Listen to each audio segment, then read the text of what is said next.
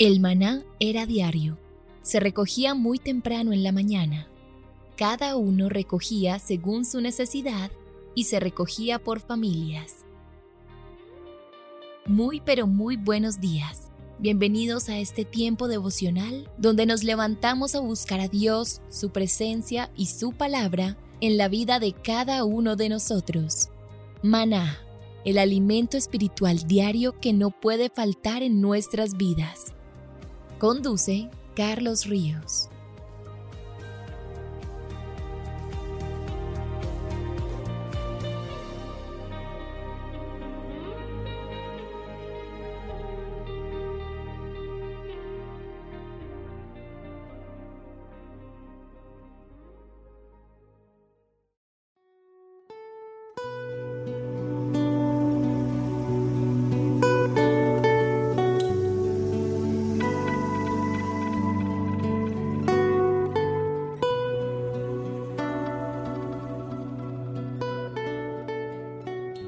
Agenda devocional maná. El pasaje sugerido para la lectura en tu devocional personal el día de hoy es Lucas 4 del 1 al 13. Este relato nos debe fortalecer porque Jesús resistió al enemigo y no cayó en su tentación. Así como Él, tú puedes resistir las tentaciones si lo haces fortalecido en el poder de Jesús. Te invitamos ahora a que respondas las preguntas que encuentras en tu agenda que te llevarán a conocer cada vez más a Dios y crecer en tu vida espiritual. Al final de cada semana encontrarás las respuestas en nuestras redes sociales, Instagram y Facebook.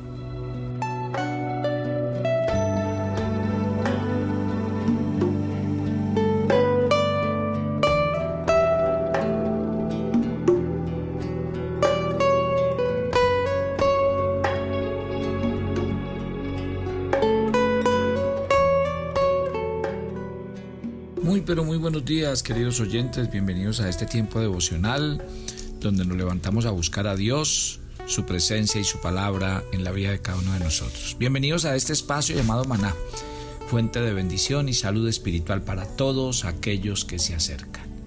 Estamos hablando acerca de los reyes de Israel y hoy vamos a hablar del rey David.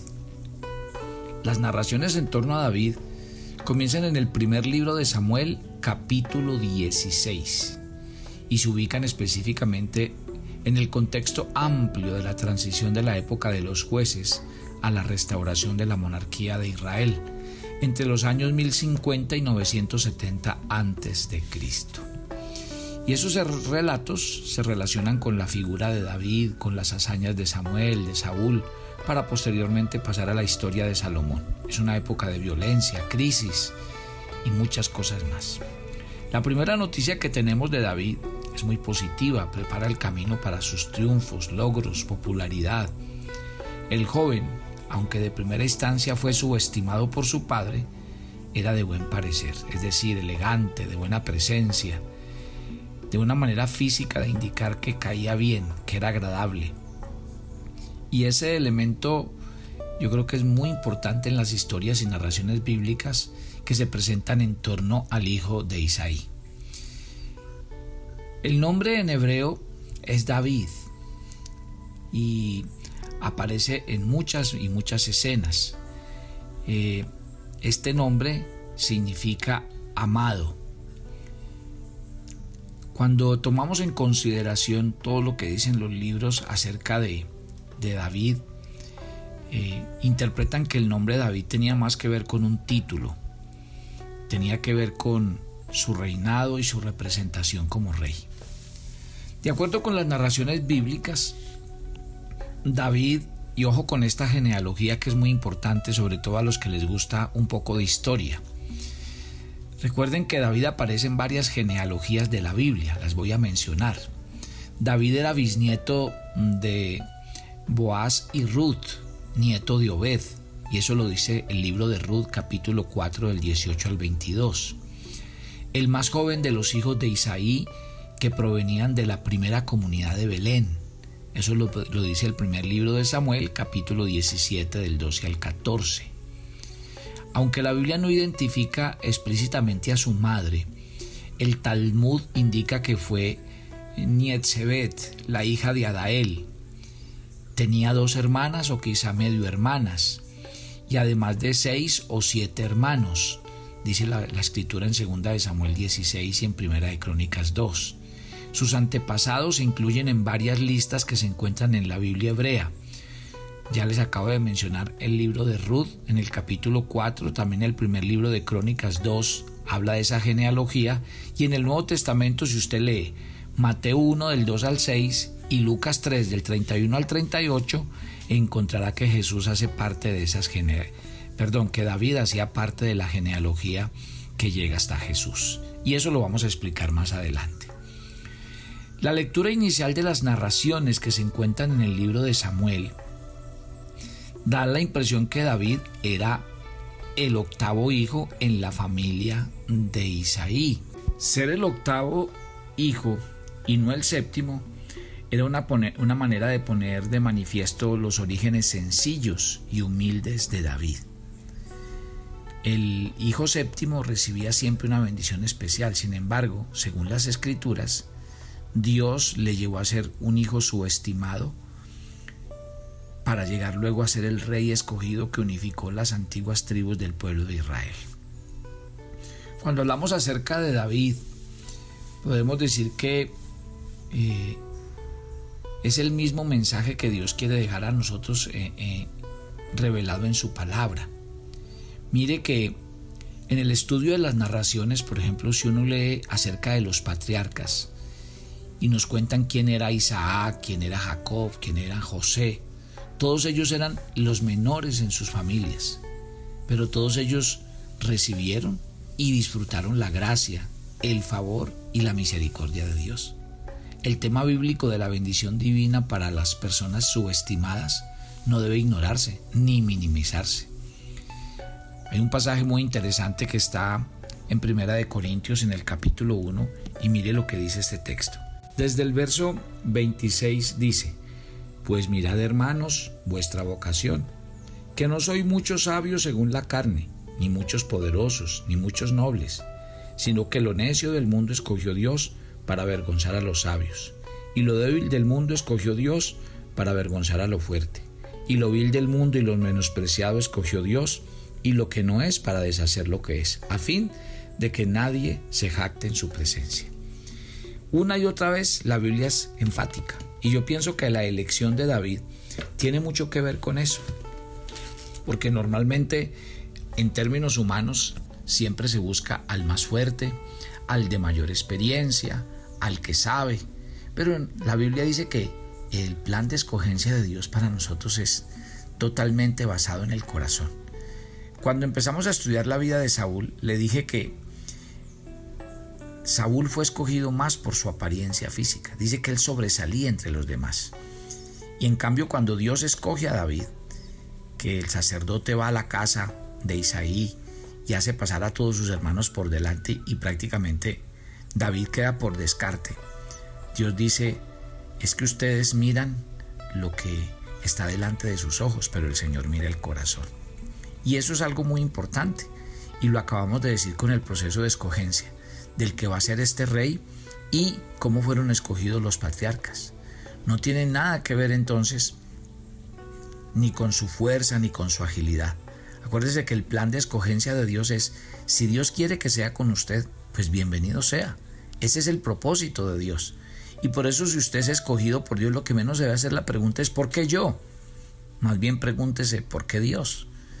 Porque ese Dios de la Biblia tiene un plan y un propósito con su vida. De acuerdo con el testimonio de las Sagradas Escrituras, David tuvo ocho esposas identificadas. Con siete de ellas procreó hijos. Entre las más prominentes se encuentra Abigail. ¿Se acuerda que la conoció por allá en el primer libro de Samuel 25? También con Betsabé en el segundo libro de Samuel capítulos 11 y 12. Y además eh, estuvo casado con la hija de Saúl, con Mical, con la cual no engendró ninguna descendencia. No debemos ignorar que las narraciones escriturales indican que tuvo muchas más mujeres y concubinas con las cuales posiblemente tuvo más hijos e hijas. La vida de David fue una vida muy agitada, créame que sí. Generalmente la Biblia no describe en sus narraciones las apariencias físicas de sus personajes y protagonistas. Ese es el caso de figuras de gran importancia como Abraham, como Sara, como Moisés, como Jesús y María, de las cuales desconocemos sus características fisiológicas. Las escrituras, sin embargo, ponen de manifiesto sus decisiones y sus hechos. ¿Por qué? Porque lo que ellos hacían era una manera de penetrar en su mundo, en la filosofía de vida que ellos tenían, en el fundamento de sus acciones. En muy pocas ocasiones se dan detalles físicos que nos permiten visualizar cómo eran esas personas en la antigüedad. Sin embargo, en el caso de David, de acuerdo con la narración bíblica, hay una descripción física muy clara de él. El libro de Samuel revela lo siguiente. Dice el primer libro de Samuel 16:12 que era rubio, de hermosos ojos y de buen parecer. Y a esas palabras iniciales, en el contexto de la llegada del joven David al palacio de Saúl, se indica que uno de los criados del rey afirmó en 1 Samuel 16, 18, he visto a un hijo de Isaí de Belén, que sabe tocar, es valiente, vigoroso, hombre de guerra, prudente en palabras, hermoso, y el Señor está con él. O sea que la afirmación familiar pone de manifiesto su trasfondo íntimo y comunitario. David es el hijo de Isaí de Belén. Y esa forma de presentación en la cual eh, eh, lo presentan no, no indican antecedentes ni explican detalles genealógicos. Puede ser un indicador de que Isaí era una figura muy bien conocida en Belén y fuera de su ciudad y en la tribu de Judá. Inclusive, muy probable que también fuera conocido en la tribu de Benjamín, de donde procedía Saúl. Por eso es llamado eh, el hijo de Isaí. Un detalle en torno a David que tiene significación teológica es que, según las escrituras, dice el primer libro de Samuel 16, eh, David sabía tocar.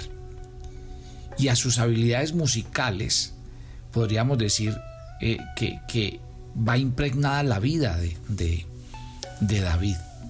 Es irónico ver cómo David llegó al palacio de Saúl para calmar los tormentos y ansiedades del monarca, cuando era precisamente David la fuente de sus complejos, preocupaciones, angustias, desequilibrios y ansiedades.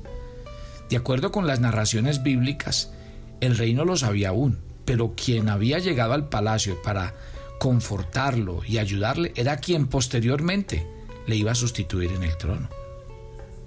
En los relatos que nos hablan de la vida de Saúl y David, el texto bíblico desea contrastar la personalidad de estas dos figuras. Por ejemplo, cuando hablamos de Saúl, un rey que debería ser poderoso, fuerte y seguro, pero que se mostraba ansioso, inseguro, débil. En cambio David, un joven sin experiencia militar, pero que con su música manifestaba seguridad, sobriedad, fortaleza. Y aquí el contraste es claro y significativo, porque se ponen las bases psicológicas y temáticas para el desarrollo de la trama en torno a estos dos líderes del pueblo. Cuando llegó David al palacio, eh, podríamos decir que eh, todo lo que él tenía de artístico no tenía nada que ver con su oficio del rey. En la antigüedad la música estaba al servicio de la religión, de la espiritualidad, pues se pensaba que tenía funciones curativas y liberadoras. Y además la música se utilizaba en ceremonias religiosas, la música servía para ayudar a los profetas a, inspirarse, y así lo plantea la Biblia. En el, en el singular caso de David, la música era parte de, de su vida, era parte de lo que él era, y así lo dice Primera de Samuel 16, del 14 al 16, cuando acuérdese que él fue donde Saúl porque tenía un espíritu malo que lo atormentaba, y él con su arpa eh, hacía que eh, el rey Saúl se tranquilizara. Increíble, ¿no? En ese sentido entonces, David no solo era músico, sino que utilizó la música como un instrumento. Saúl necesitaba al joven para mantener su compostura emocional y su salud espiritual. Y esos son los detalles en las narraciones bíblicas que van preparando el camino para describir a Saúl como una persona sin salud mental. Y ayer hablamos de eso. En cambio se presenta a David como un joven con virtudes musicales. Y esas afirmaciones en torno a David y sus dones musicales son el fundamento para reconocerlo posteriormente como el poeta y el salmista por excelencia, y como la persona clave en la organización de la adoración y la alabanza en el posterior templo de Jerusalén, conocido como el primer templo o el templo de Salomón. Qué belleza, ¿no? Mire la Biblia cómo es de hermosa. El arpa o la lira que tocaba David era un instrumento musical que tenía mm, de 3 a 12 cuerdas. Y aunque no sabemos cómo sonaba, sí sabemos cómo físicamente era. Pues se han encontrado varios modelos en algunas ciudades del Oriente Medio. Eran instrumentos muy caros, usados mayormente por la aristocracia. Por esa razón se piensa que, que ese David provenía de una familia de buenos recursos económicos y en ese sentido debemos corregir la imagen tradicional que puede visualizar a David como un pastor pobre, socialmente mm, mm, desaventajado o proveniente de una familia sin recursos económicos adecuados. También se habla de David y se dice que David era valiente y vigoroso, primera de Samuel 16, 18. Y cuando, cuando se menciona esto, eh, se, se menciona a David esa parte como desde la parte militar. Sin embargo, para una mejor comprensión que revela eh, la Biblia, yo creo que más bien a lo que se trata es a una afirmación de prestigio social, porque esa misma frase se utiliza en referencia al papá de Saúl, que no era un militar, sino que era un hombre de negocios, dice primera de Samuel 9.1. Además, las alusiones militares a David vienen es en la próxima declaración que, que indica que él era un hombre de guerra en primera de Samuel 16, 18. O sea que esas referencias sociales en torno a David se confirman al estudiar y comprender las formas de administrar las riquezas en la antigüedad. En una sociedad sin sistemas bancarios desarrollados y sin dinámicas monetarias, las riquezas se medían en términos de tierra y de ganado. Una persona poderosa o rica era llamada valiente y vigorosa. Y esa era, podríamos decir, como, como lo que querían expresarse de de David. Desde esta perspectiva, entonces podríamos decir que David no era un pastor económicamente pobre y rezagado social. Al contrario, fue un hombre de mucha influencia y podríamos decir que con una muy buena eh, capacidad económica. En cuanto a la expresión que era prudente en sus palabras, es, es posiblemente una forma de aludir a su elocuencia y su capacidad de comunicación. Porque en efecto, David, de acuerdo con las narraciones bíblicas, tenía mucha facilidad de palabras, pues estaba familiarizado con los protocolos, con los temas requeridos para sobrevivir en medio de la alta sociedad. Y esa buena capacidad para la comunicación, que revela con claridad su inteligencia, se pone en clara evidencia en varios contextos. En primer lugar, el discurso con que enfrentó a Goliat es una pieza literaria de, de gran virtud teológica. Ese argumento significativo que se atribuye directamente a David es que el gigante filisteo había ofendido y provocado al Dios de los ejércitos de Israel. Eso está en primera de Samuel del 40, eh, versículo 17 del 45 al 47. Y de acuerdo con la narración bíblica, la confianza del joven no estaba en sus habilidades bélicas, sino en la misericordia y el poder de Dios.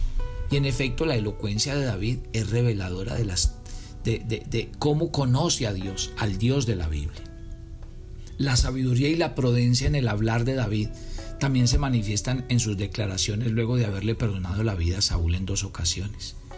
Porque si usted lee esos dos textos, encontrará que eh, a pesar de la crisis y de enfrentar la posibilidad real de perder la vida por mano de Saúl, David alude al rey como el ungido del Señor. Afirma que por esa singular razón él había actuado con misericordia y sentido de perdón.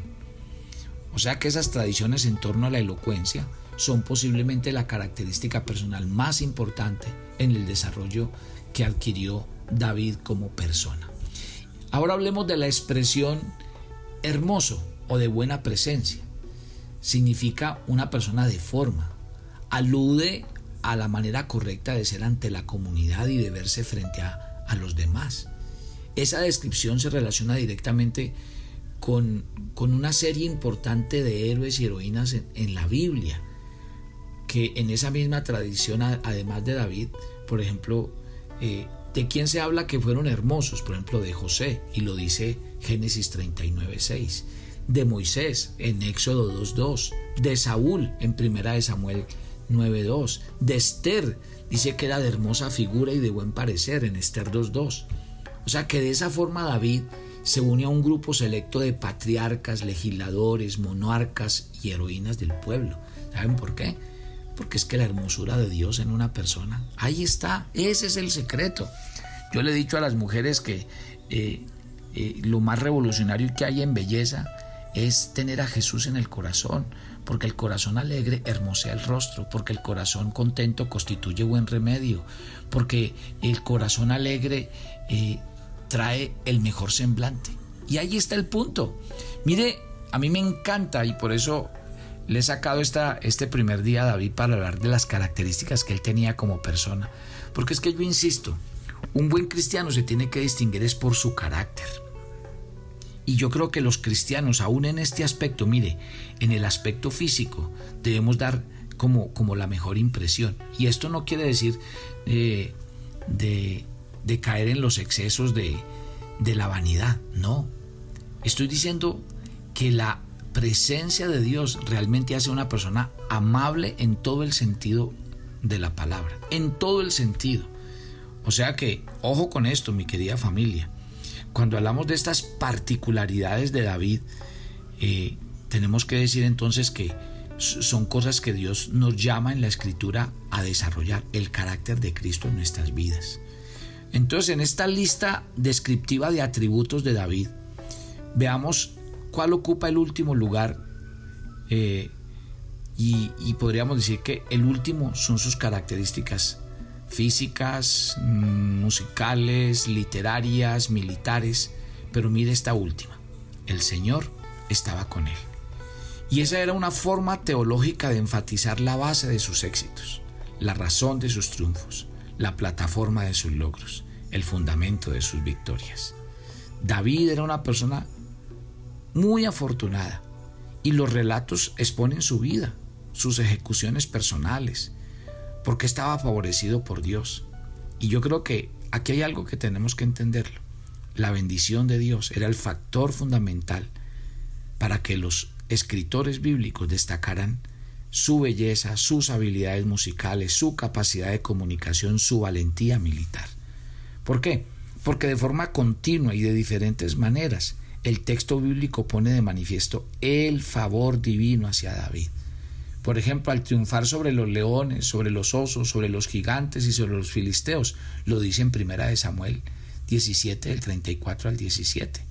Dios me libró de los leones, Dios me libró de los osos, Dios me libró de los gigantes, Dios me va a librar de los filisteos.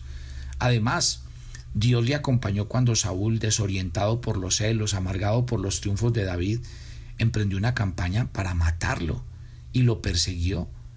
Pero todos esos pasajes indican explícitamente que Saúl le temía porque reconocía que el Señor estaba con él. Y de acuerdo con las escrituras, la humildad de David se destaca al relevar el fundamento de sus actitudes misericordiosas hacia Saúl. Acuérdese que David decía, yo no quiero alzar la mano contra el ungido del Señor.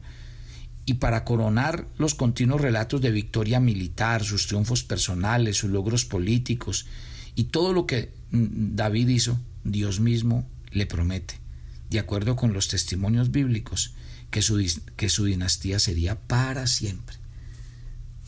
O sea que estamos frente a un personaje que realmente es muy importante que pongamos cuidado a todo lo que nos va a enseñar la vida de David. Ore conmigo, Padre, gracias por esta mañana. Y yo quiero resaltar en este tiempo de oración cosas muy importantes.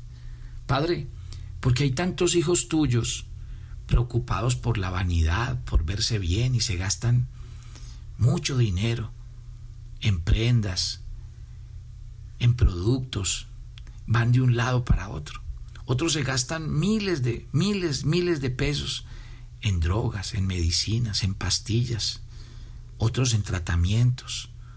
Y, tomamos toda clase de menjurjes, todo lo que nos dicen tomamos. Dice que para vernos mejor que para lucir mejor, que para ser más agraciados. y hacemos cursos para hablar bien en público, para vernos bien, hacemos dietas.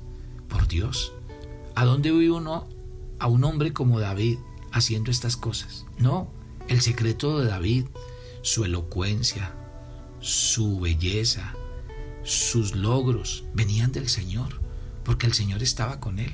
¿Hasta cuándo vamos a entender, mi querida iglesia que está orando conmigo esta mañana? Que el secreto es que el Señor esté de nuestro lado.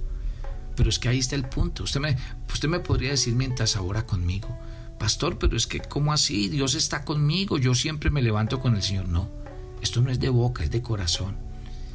Dígale al Señor que tome el trono del control de su vida y que Él sea el que le gobierne, el que le controle, el que le dirija. Papito Dios, oro por cada oyente de Maná y oro para que esto sea una realidad en la vida de todos ellos. Entender que la característica como tú escogiste a David es como nos escogiste a nosotros y que lo que tú hiciste con David es lo que quieres hacer con nosotros, pero que todo depende completamente, es de nuestra disposición y entender que es el Dios que está en nosotros y no somos nosotros por nosotros mismos. Gracias por este día. Gracias por guardarnos, cuidarnos, sustentarnos. Nos encomendamos a ti, a tu palabra y pedimos tu bendición en Cristo Jesús. Amén. Y amén. Y yo los espero mañana. Póngale mucho cuidado a esta vida del rey David que tiene muchas cosas para comunicarnos y enseñarnos. Bendiciones para todos.